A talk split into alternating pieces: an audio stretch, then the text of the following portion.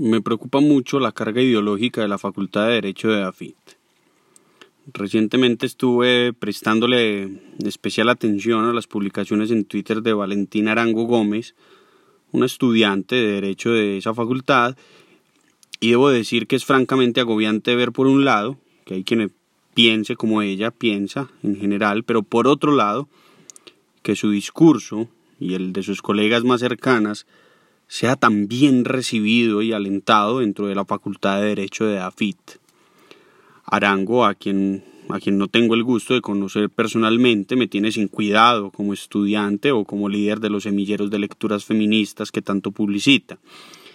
Sin embargo, lo que sí goza de mi total y absoluta atención es la ideología feminista que tiene cada una de sus participaciones públicas en AFIT ideología que por otra parte advierto también en muchos profesores y especialmente en el recientemente designado decano el doctor Esteban Hoyo Ceballos.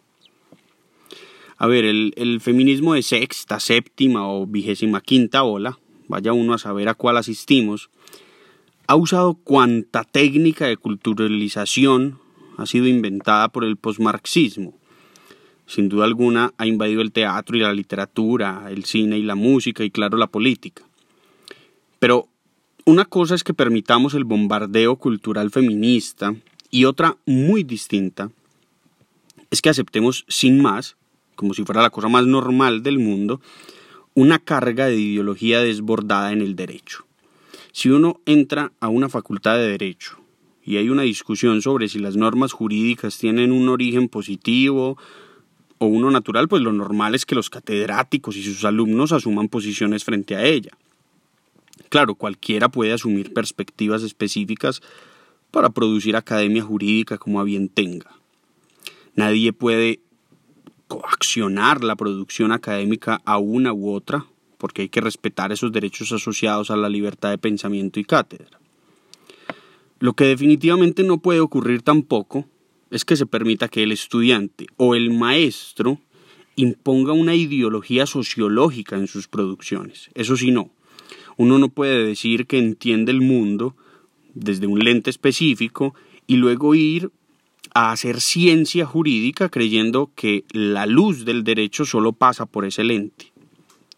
Hay que respetar, no a la academia, no al profesorado, no a los colegas, hay que respetar al derecho, a sus muros, a sus adalides, a sus textos, a sus muertos. El derecho es eso, muros, adalides, textos y muertos.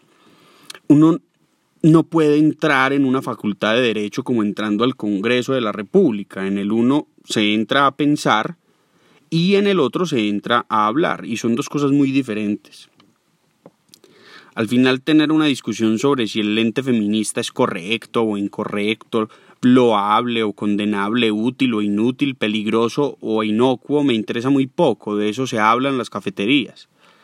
Lo que sí tiene que ser hablado con la mayor intensidad posible es si en las facultades de derecho es correcto o incorrecto, loable o condenable, útil o inútil, peligroso o inocuo, permitir la ideologización de la ciencia jurídica. Y definitivamente yo, al menos yo y uno que otro decente, tengo que señalar que es incorrecto, condenable, inútil y peligroso. Eso que hace la señora Arango y que enaltece la Facultad de Derecho de AFID tiene que ser cortado de un tajo ya mismo con cada evento, eh, tweet, semillero y paper que publica ella y su séquito, se destruye la honorabilidad y decencia de una facultad que, aunque no la mía, ha sido un gran orbe de pensamiento jurídico serio y riguroso.